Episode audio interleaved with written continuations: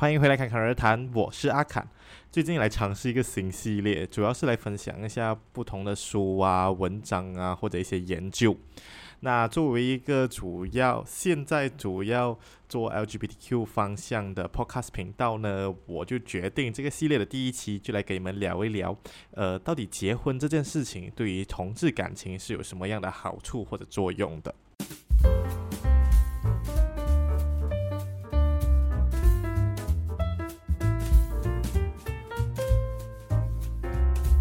那今天要讲的这个 research 是一个针对荷兰的研究，Symbolism Matters: The Effect of Same-Sex Marriage Legalization on Partnership Stability。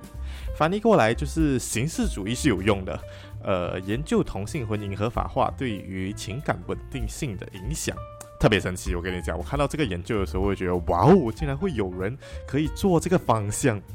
不过值得一提的一件事情就是，这个是一篇经济学的研究。虽然讲题目听起来很像心理学吧，其实它是一个经济学的研究，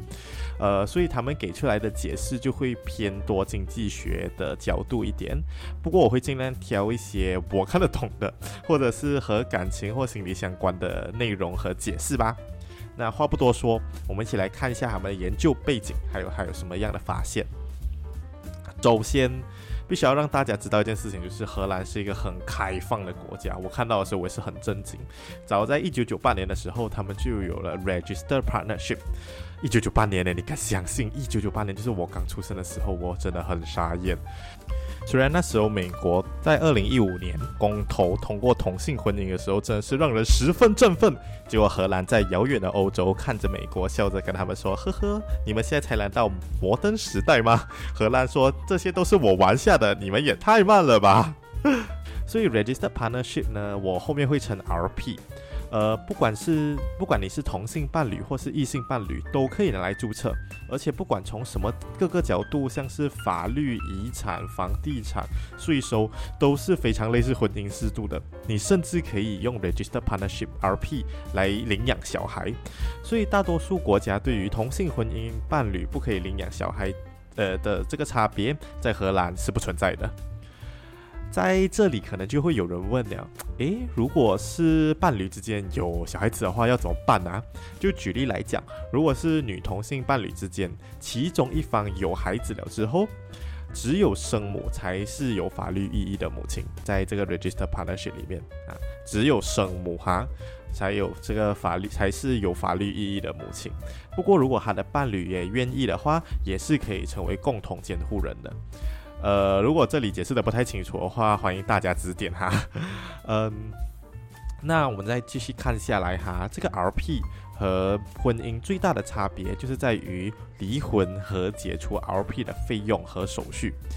对于荷兰离婚而言的话，你就必须要交七百五十欧元，还有很多很多的律师费。如果有到纠纷的话，呃，再加上有时候你还要去一些法庭的时间，呃，孩子们的安排等等等等，就非常的多手续和时间都，呃，对，就都非常的多手续，然后还要花费你很多时间。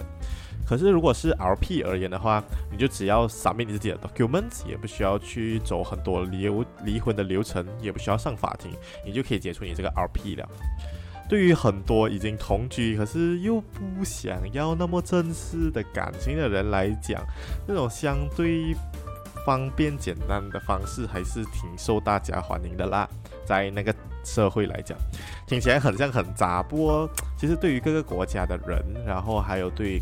他们看待感情的方式还是很不同的，所以我们在这里就保持一个观察的心态去看就好，不需要去做过多的评价啦。呃，除此之外，婚姻对于很多人来讲是一件很神圣且重大的事情，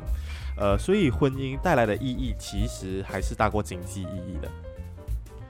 那我们来讲一讲，到底婚姻的意义是有什么作用，让本来是 RP 的伴侣还是想要步入婚姻的嘞？从经济学的角度来讲的话，人们在结婚之后有倾向和能力，能够去购买更多的动产和不动产。不动产像是你的房地产，动产像是你有不同的 trust fund 啊，那个叫什么？trust fund 叫什么哈？呃，是。基金哈，还有不同的基金这种。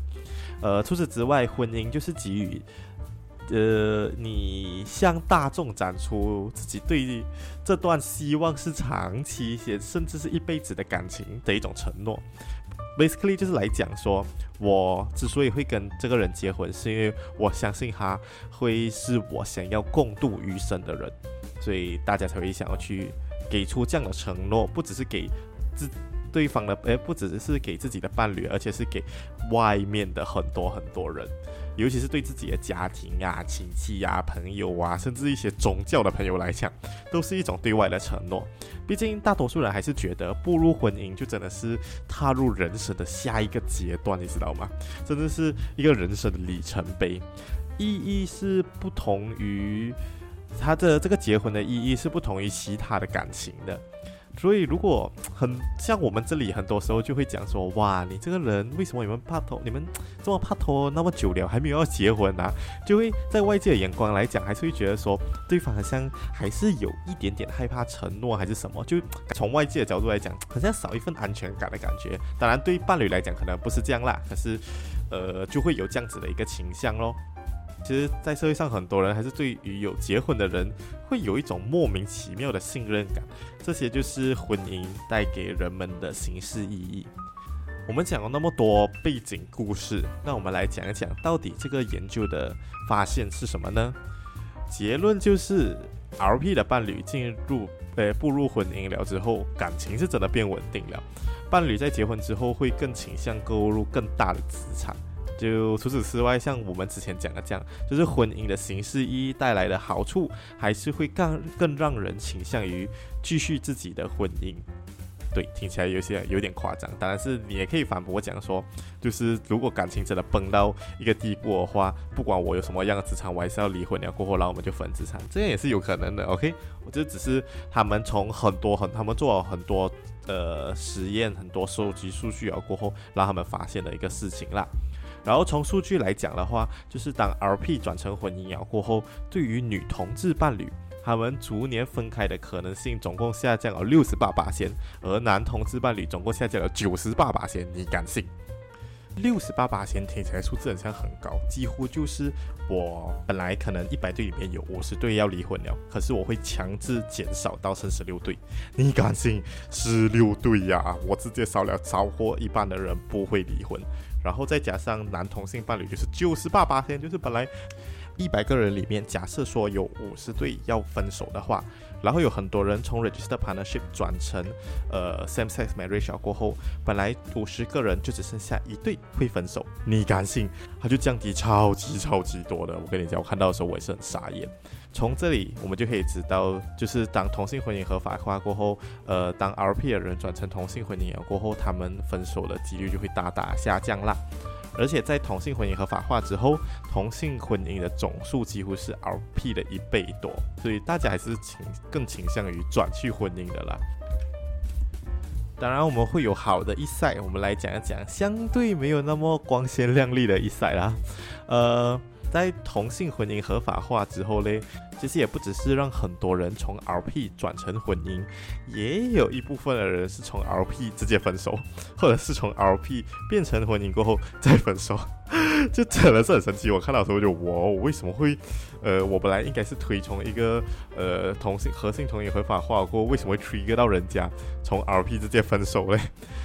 他们发现的其中一个原因，就是在同性婚姻合法化之后，其中一个人是可能是想要步入婚姻的，可是另外一个人表示，呃，我觉得我们现在的情况就很好啊，我们干嘛要结婚？哇，这时候其实就是大大提高了分开的风险呐。不过也可以，如果从我们从他们的角度来讲的话，就是如果其中一方就是对于婚姻看得很重的话，呃，听到另外一方就是。没有想要步入婚姻，可是你们感觉到那个时候的时候，再加上如果沟通再不顺的话，其实真的是很有可能从 RP 直接导致分手的，会可能让你看清到对方其实对于感情的态度跟自己不太一样，这个确实是会导致不同的人选择分开的一个原因。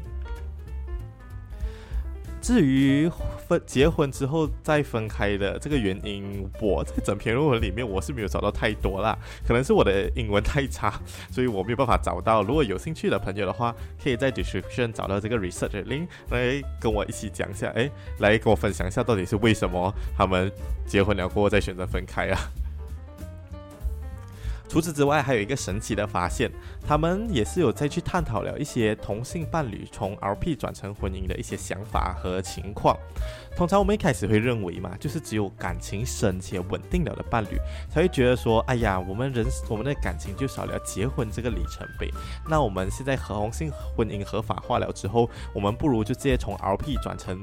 结婚，来完成我们这个感情的里程碑吧。毕竟都认定另外一个人是自己以后要一起过了，哪一个结婚证应该也不会有多可怕，对不对？诶，可是殊不知，在男同性伴侣之中，反而相对稳定的 RP 并没有想要转成婚姻，反而是相对没有那么稳定的男同性伴侣会更倾向步入婚姻。而对于女同性 RP 而言，就没有那么明显的讲意愿，讲说哦，我要解除我的 RP，然后再转型于婚姻，其实也没有那么的明显。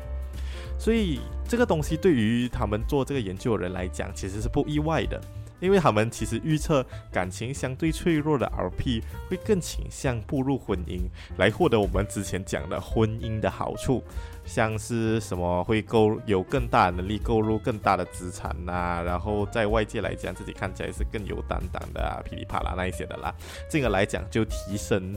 的自己的感情的稳定度了。不过，相对意外的来讲，就是男同性伴侣反而比女同性伴侣更倾向步入婚姻，而这样的结婚确实提高了感情的稳定度，进而也表示了婚姻带来的象征意义确实能够真的稳定感情。而对于一些相对稳定关系的伴侣们，他们反而觉得只要是对方就好，不管是 RP 还是婚姻，其实真的没有太大的关系。但是我们也无法否认讲说，婚姻也确实能够。提高感情的稳定度，希望我们以后也可以看到更多更多的研究来解开婚姻对于感情的影响。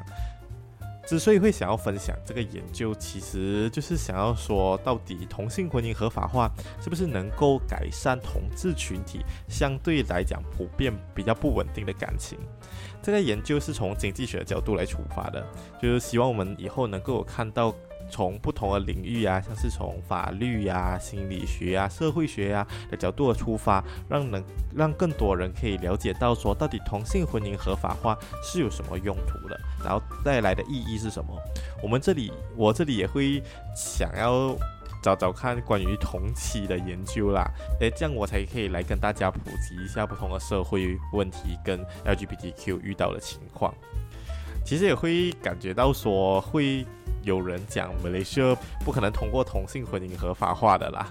呃，这种话我也确实现阶段有点难说服自己，讲说近二十年我会看到这样一个情况。不过我还是希望能够通过这种方式来让大家有不一样的方式来了解到这个群体，因为我们只有尽量减少了大家的误解，我们才可以往下一步前进。